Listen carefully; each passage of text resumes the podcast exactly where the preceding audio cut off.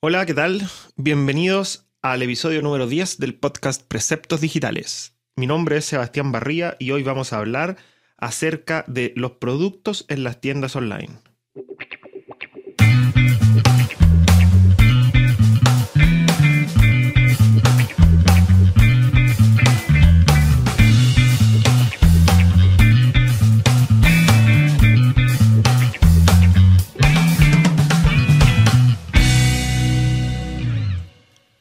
Los productos van 100% ligados al despacho, que es lo que vimos en el episodio anterior.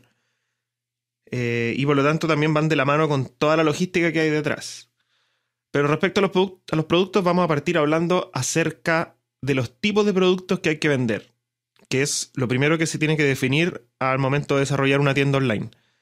Influye mucho, porque hay eh, hay que verificar, por ejemplo, qué pasa con el tema de los tamaños. Como yo hablaba la vez pasada, si voy a vender esquíes, em, los despachos probablemente van a ser eh, en paquetes muy largos, de gran tamaño, y por lo tanto los valores de despacho van a ser muy caros. Entonces ahí uno tiene que entrar a preguntar, ¿vale la pena vender eso?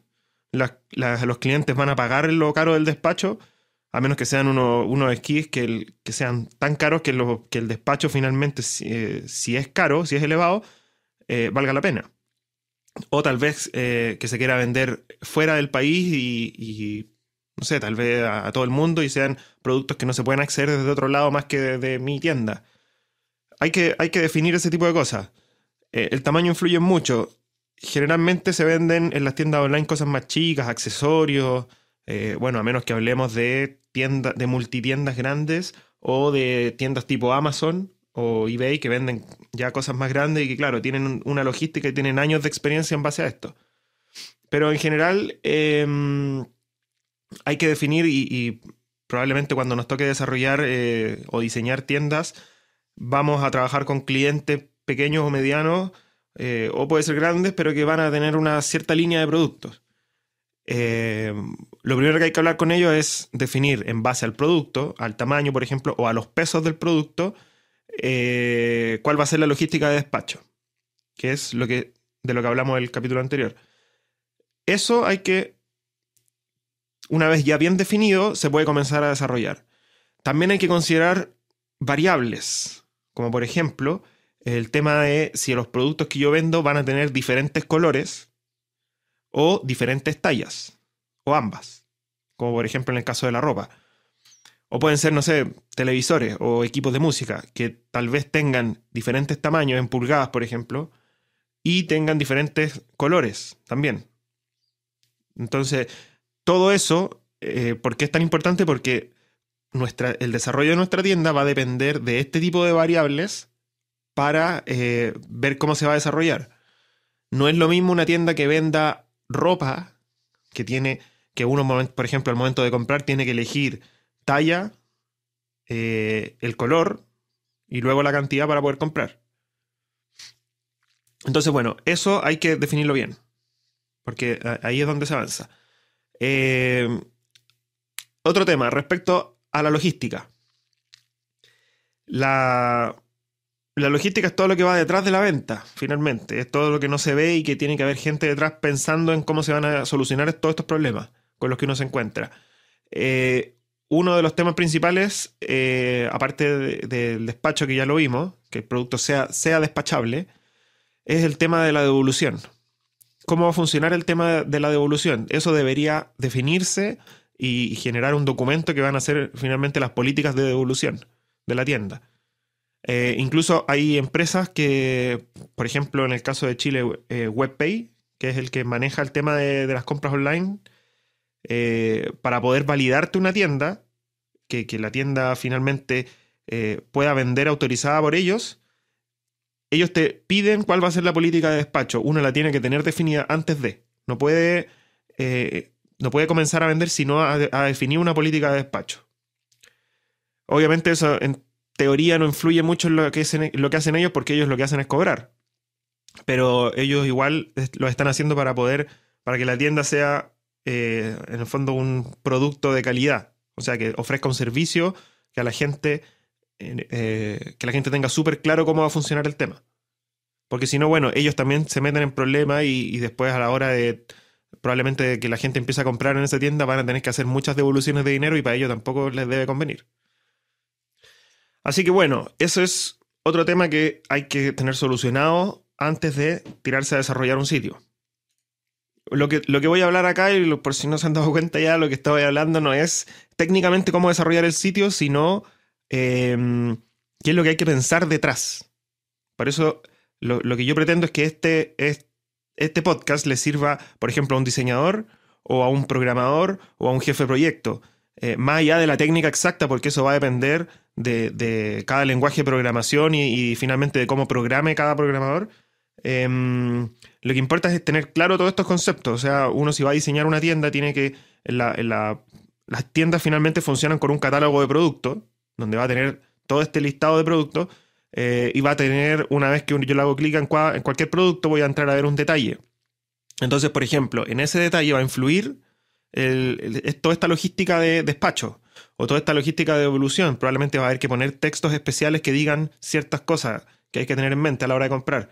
Eh, probablemente también cuando yo compre, em, cuando yo elija el producto que quiero comprar, tengo que elegir un tamaño, un peso, y eso va a hacer que hayan cosas dinámicas en la página que varíen. Por lo tanto, la persona que hace el maqueteo HTML, por ejemplo, o quien hace el diseño, tienen que tener en mente esas cosas. Que yo tengo que poder elegir primero la talla, luego el color. En, por ejemplo, hay, hay tipos de tiendas que venden productos, eh, no sé, más tipo accesorios. O jarritos con logos, por ejemplo. Ellos claramente no van a vender por tamaño, ni por colores. O bueno, por colores tal vez. Entonces hay que ver cuántas variables hay de por medio. Porque eso va a influir a la hora de diseñar y de desarrollar. Lo, lo otro que hay que ver acá es, que creo que es lo más importante al momento de hablar acerca de los productos, es la ficha de los productos. Con la ficha me refiero a que en el administrador de contenidos de nuestra tienda tiene que haber un em, como una ficha de producto. Por ejemplo, si yo vendo neumáticos y vendo accesorios para auto y vendo, por ejemplo, no sé, cualquier otra cosa, cortinas y, lámparas, em, yo tengo que poder tener una ficha de producto o sea, en el fondo que esto yo lo estoy viendo por el lado de la programación. Tiene que haber una ficha de producto donde yo ingrese los datos de este producto. El, nombre del producto, la categoría a la cual va a corresponder, el precio, etc. Em, y, y obviamente si yo tengo una variedad muy amplia de productos, tengo que armar una ficha donde yo pueda ingresar los datos de cualquiera de mis productos. Eso hay que tener ojo, porque no, yo no puedo estar desarrollando em, por ejemplo, agregar productos de, la categoría tanto, no sé, o agregar productos para autos, después agregar productos para la casa, y que cada uno tenga distintas fichas y distintas, en el fondo, casi que estén guardados en distintas bases de datos. Eso em, es algo que hay que en el fondo homologar, que tenemos que definir eh, esta ficha de producto donde yo pueda meter los datos de todos. Lo que pasa es que hay productos, por ejemplo, no sé, si yo estoy vendiendo vinos, yo voy a tener una cierta cantidad de, detalles de ese producto. Eh, no sé, tal vez en, cuántas cajas, eh, la caja que se vende, cuántas botellas vienen dentro, o tal vez de, cuánto es la medida de cada una de las botellas, o tal vez los años de, que, ha estado en, reposo, eh, que obviamente un televisor no tiene esos datos. Entonces, lograr armar una ficha que contenga todo esto. Y, por ejemplo, si voy a agregar un televisor, esos, esos datos yo los dejo en blanco. Me los salto. Esa es una de las posibilidades. Y obviamente, en la programación de todo esto, tengo que poder, eh, en la ficha pública, por decirlo así, lo que, lo que se va a mostrar de los productos, tengo que poder em, eh, saltarme esos datos. O sea, por ejemplo, que el diseño esté pensado de tal manera de que eh, si es una botella de vino, aparezcan ciertos datos y si no, no aparezcan y, se ajuste la página a eso. O sea, en el fondo hayan datos variables o dinámicos, por decirlo así. Em, entonces, en esta ficha de productos, em, una de las cosas, las primeras cosas que uno define es la categoría, siempre y cuando nuestra tienda tenga categorías. Em, eso ya es mecánica de cada uno y la forma de desarrollar de cada uno, pero hay que definir si nuestro sitio va a tener, nuestra tienda online va a tener categorías de producto o va a vender todo como una gran masa de producto. Después, probablemente van a empezar a ingresar datos que son los típicos datos estándar. El código, por ejemplo, la marca, en el caso de que sea necesario, si es que por ejemplo vendo de múltiples marcas, eh, el nombre del producto, una descripción corta tal vez, una descripción más larga que, probablemente va a ser estos inputs de HTML en el administrador de contenido, donde yo voy a poder escribir con negrita, cursiva, links, un montón de otras cosas. Em, el precio real del producto, el precio oferta del producto en el caso que tenga, que hay muchas tiendas que no lo incluyen o hay veces que, que, que, uno no lo considera, pero después a la hora de empezar a vender el cliente quiere poner precios oferta y ahí se genera conflicto. Entonces también hay que considerar si va a tener precio oferta o no.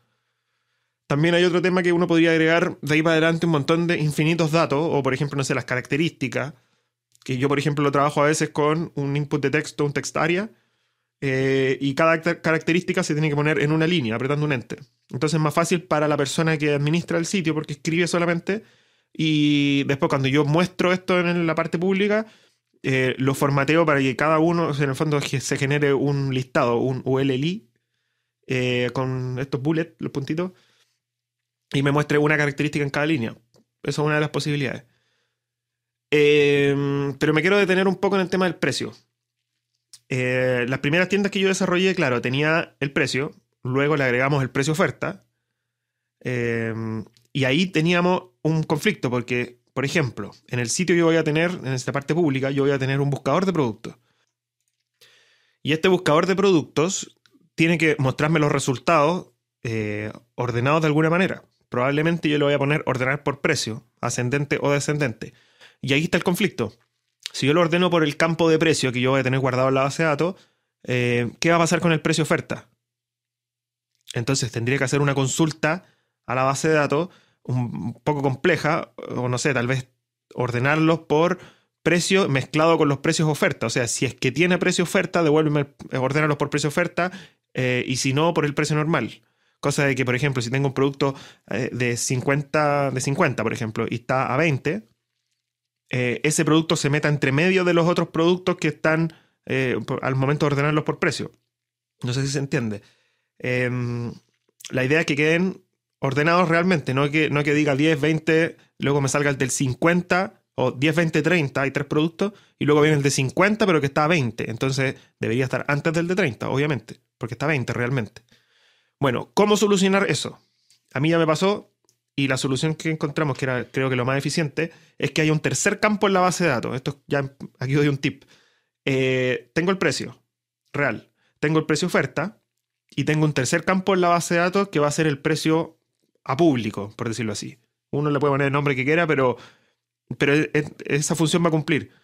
Entonces, cuando yo en el administrador de contenido yo guardo el producto, yo le puse el precio 50, precio oferta 20. Y por lo tanto, cuando aprieto el botón guardar, la página que recibe todos estos datos y lo almacena en la base de datos, tiene que deducir esa página.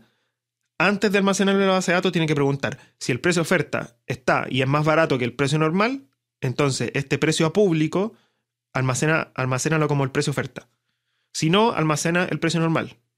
Por ejemplo, porque yo como me puedo haber equivocado como administrador de la tienda y puedo haber puesto el precio a 50 y el precio oferta a 200, que por lo tanto no es una oferta. Entonces el sistema, el precio que le va a mostrar al público va a ser 50, porque 200 es mucho mayor que 50. Entonces, cuando yo finalmente muestro el catálogo y los resultados del buscador de producto y todo lo que yo muestre después en la página, ya no voy a tener que consultar cuál es el precio o el precio oferta, sino que simplemente voy a preguntar por el precio a público. Y me guío por eso. En el fondo yo voy a trabajar con un solo precio. Y ese precio se deduce al momento de guardar el producto. No se deduce como en línea al vuelo, por decirlo así, eh, mientras, se, mientras se buscan los productos o se muestran. Entonces eso es una buena solución. Y bueno, finalmente, ah, que me faltó un detalle la imagen del producto. ¿Qué va a pasar con el tema de las imágenes? Eso también es algo que hay que considerar que es bastante conflictivo. Porque, por ejemplo, yo puedo hacer que para un producto, tengo, yo tengo una ficha de producto en el administrador de contenido y puedo decir que para un producto yo suba una imagen, ¿cierto? Y hasta ahí está todo bien. Pero ¿qué pasa si el cliente quiere varias imágenes por un puro producto? Si el producto no tiene tamaños, tallas y colores diferentes, si finalmente, por ejemplo, yo vendo un teclado y el teclado es siempre igual, es un teclado del mismo color, del mismo tamaño, todo, es un, teclado. Claro, tal vez yo podría poner Dentro de esta ficha de producto ingresa el código, la marca, el nombre, el precio y entre medio ingresa una foto de este producto. Tal vez yo podría, eh, si mi cliente quiere múltiples fotos, yo podría generar una galería de imágenes asociada, cosa de que él agregue 20 fotos si quiere, o dos, lo que él considere. Después eso yo lo muestro en una galería en, la parte pública, en la tienda. Eh, o tal vez yo puedo dejarle eh, cubo, por ejemplo, para cinco imágenes y en el administrador de contenido yo digo, elija las cinco imágenes que quiere. Eso también es otra posibilidad. Em, pero ¿qué pasa? O sea, hasta ahí podría ser, siempre y cuando sean productos que no, no consideren tamaños ni colores. O tal vez colores sí. Pero el problema es con los tamaños. Cuando ya empezamos a manejar la variable de los tamaños o tallas, en el caso de la ropa, mezclado con los colores, tenemos que empezar a manejar de otra forma la tienda. Y por eso creo que, que el, tema de los productos es todo un tema que hay que conversar porque em, yo he desarrollado tiendas online que manejan tallas y colores y otras que no manejan tallas y colores y la solución es diferente. O sea, finalmente yo he tenido que desarrollar una tienda y después desarrollar la otra completamente diferente con otra lógica en la base de datos, con otra lógica en las búsquedas, en las consultas. Obviamente tienen una relación, pero, pero pensando en la, en tamaño y colores, eh, ahí se genera el conflicto.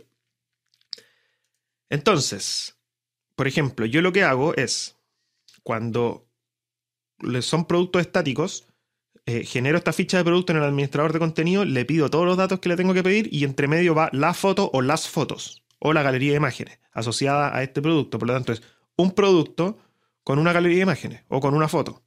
Está bien.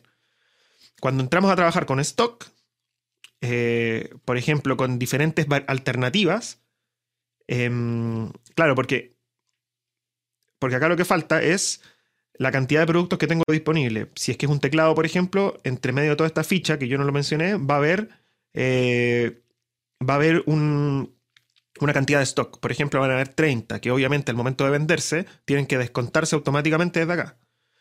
Ok, entonces entrando al área difícil, va, yo por eso mencionaba que tenemos que manejar un tema del stock aparte cuando se trabaja con tallas y colores.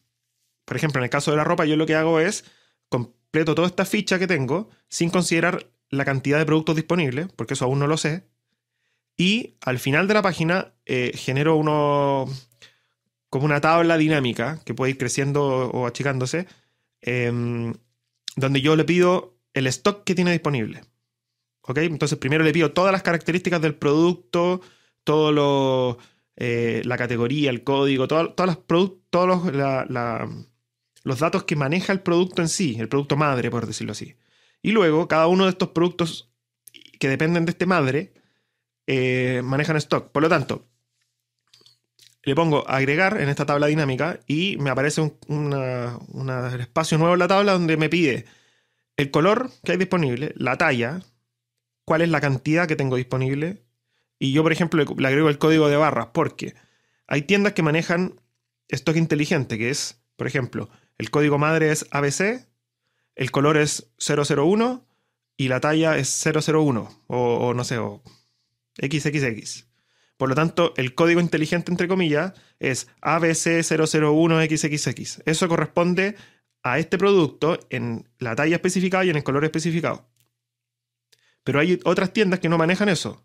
El código eh, se manejan de formas diferentes. Y por lo tanto, finalmente, la única forma rápida de encontrar un producto, encontrando la talla y el color en específico, es trabajando con el código de barras. Eh, así que a veces yo también le agrego este, este campo dependiendo si el cliente lo va a usar o no. Y también le agrego el tema de la imagen. En el fondo, yo lo que estoy haciendo acá es completo una ficha básica del producto y luego tengo eh, la posibilidad de agregar stock. Y por lo tanto yo puedo agregar infinitos stock, por decirlo así. Y agrego todas las combinaciones. Por ejemplo, en el stock disponible yo agrego color rojo, talla M, cantidad, tengo 10 de esas. Luego le pongo el código de barra y la imagen. Y todo eso lo guardo como un dato adicional. Como yo lo guardo en una tabla aparte. Yo tengo la tabla de stock de mi tienda online y además tengo, perdón, la, tabla de los productos de la tienda online y además tengo una tabla que se llama productos-stock, donde se guardan eh, los stock asociados a los productos. Entonces, obviamente en la base de datos yo guardo el, ID del...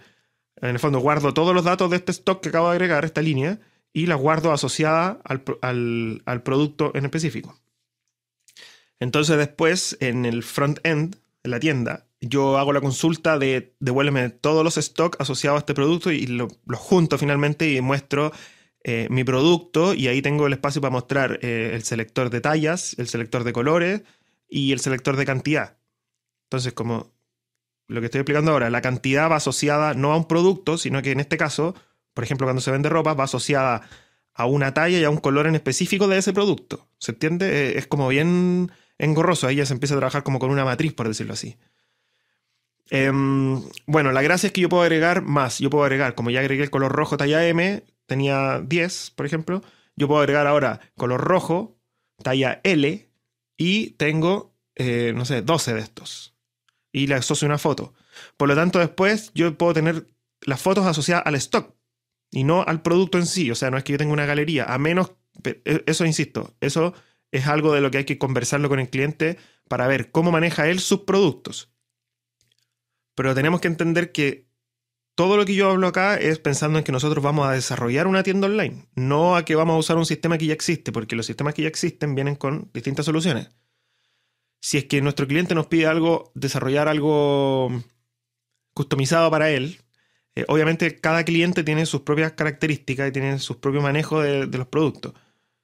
Entonces, bueno, esto es algo que hay que definir. Eh, tú quieres poner una foto por producto porque también para el cliente a veces eh, es súper complejo porque para ellos es un trabajo adicional conseguirse las fotos de todos los productos. En teoría deberían hacerlo, pero muchas veces no lo hacen. Y muchas veces las tiendas incluso fracasan porque aunque esté muy bien hecha la tienda, el cliente no tiene tiempo para manejar esto. Y por lo tanto, como las tiendas online tampoco se venden grandes cantidades de, productos, em, sobre todo al principio, tal vez para los clientes parten, eh, comienzan a sacarle fotos a los productos, ven que no tiene mucho resultado y dejan todo botado. Entonces tenemos que conseguir una media entre que sea eficiente, que sea eh, que funcione para el público, porque el público obviamente si tiene un producto que quiere ver mucho detalle y hay una sola foto, también va a ser incómodo para ellos y finalmente no van a decidir comprar. Em, y tenemos que también mezclar todo esto con que para el cliente, para nuestro cliente, sea eh, una tienda fácil de manejar y fácil de administrar y que puedan subir los productos y no termine siendo un problema para ellos finalmente. Bueno, entonces eso. Esas son como las formas de aproximarse a, desarrollar una. la parte de los productos en una tienda online. Obviamente, insisto, como siempre hay miles de soluciones. Estas son las que manejo yo y me han dado bastante buenos resultados y, y lo hemos adaptado a muchos tipos de tiendas, incluso a multitiendas, tiendas que venden múltiples marcas. Manejamos esto mismo, pero, pero separado, separado por marca, que podría ser trabajar con las categorías. Por ejemplo, eh, yo las categorías las puedo manejar como la categoría madre. Eh, todas las categorías madre van a ser las marcas y de ahí para adentro todas las categorías hijos de esas categorías van a poder ser, por ejemplo, cada una de las categorías dentro de esa marca. Esa es una forma de trabajarlo y funciona. Yo lo he hecho. Em, bueno, entonces insisto, si se fijan hay todo un mundo que, primero hay que hablar bastante con el cliente y entender súper bien la mecánica em, de, cómo, de cómo él va a vender esto de, cómo él va a manejar los productos, de qué productos va a vender, de qué tamaños va a vender, todo eso hay que manejarlo para asociarlo a la logística, al despacho y además asociarlo a, finalmente cómo va a ser la experiencia para el cliente que, de él que le compre. Eh, que va a ver ese cliente eh, y, que, todo esto funcione, finalmente todo esto tiene que funcionar como un reloj, si eso es lo complicado. Eh, y bueno, no voy a entrar, insisto, en detalles técnicos de, cómo se desarrolla esto, pero, pero la idea mía es que abran la mente, por decirlo así, y tengan eh, al menos en mente otras alternativas. Eh, ojalá que publiquen más alternativas en los comentarios, o me hagan llegar, o me, lo hagan saber y yo lo vaya, lo, vaya complementando, porque voy a seguir hablando de las tiendas online en estos episodios que, que vienen. Bueno, eso es todo por, por esta semana. Em, los invito a todos a que, a que nos apoyen en las redes sociales, en Twitter, arroba Precept Digitales, en Facebook y ahora en YouTube también, con el nuevo canal de YouTube, eh, Preceptos Digitales también se llama, donde ya subí un video, voy a empezar a subir más cosas, pero necesito organizarme primero. Em, bueno, y a todos, muchas gracias por los comentarios, he recibido buenos comentarios, sobre todo por Twitter, eh, varios mensajes. Eh, Y así que ojalá que les sirva a todos. Que estén bien, nos vemos la próxima semana.